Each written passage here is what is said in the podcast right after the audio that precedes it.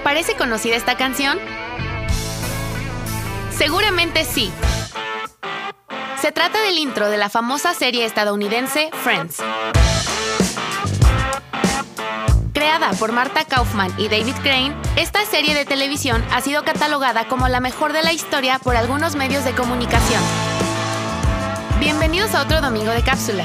Yo soy Camila Gama y hoy les contaré 7 datos curiosos que seguramente no conocían de esta legendaria serie de televisión.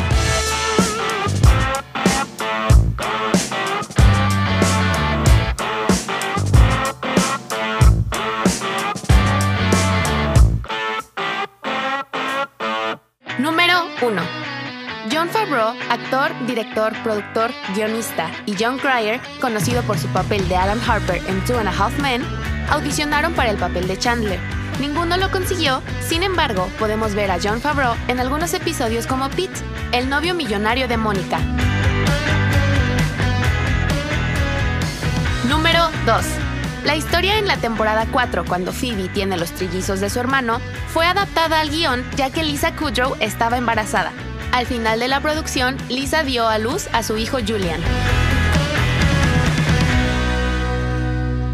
Número 3. En el primer episodio de la sexta temporada, titulado El que viene después de Vegas, podemos ver que en el intro se cambian los apellidos de todos los protagonistas a Arquette, haciendo referencia al reciente matrimonio en ese entonces de Courtney Cox con el actor David Arquette. Número 4.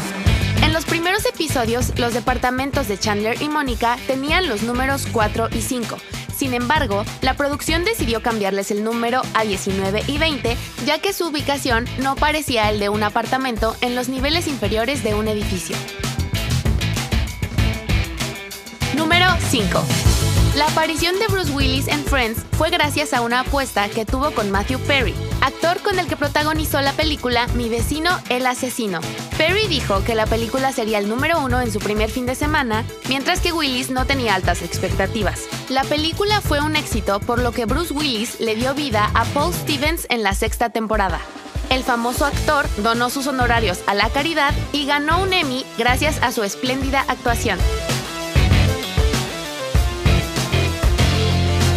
Número 6. El perro grande y color blanco que Joey adquiere gracias a su papel en Days of Our Lives era en realidad de Jennifer Aniston. Un amigo de ella se lo obsequió como símbolo de buena suerte cuando empezó el programa. Número 7.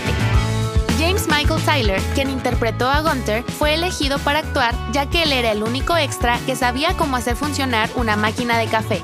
Este personaje no tuvo nombre hasta la mitad de la segunda temporada y su primer diálogo fue un sí en el episodio 33.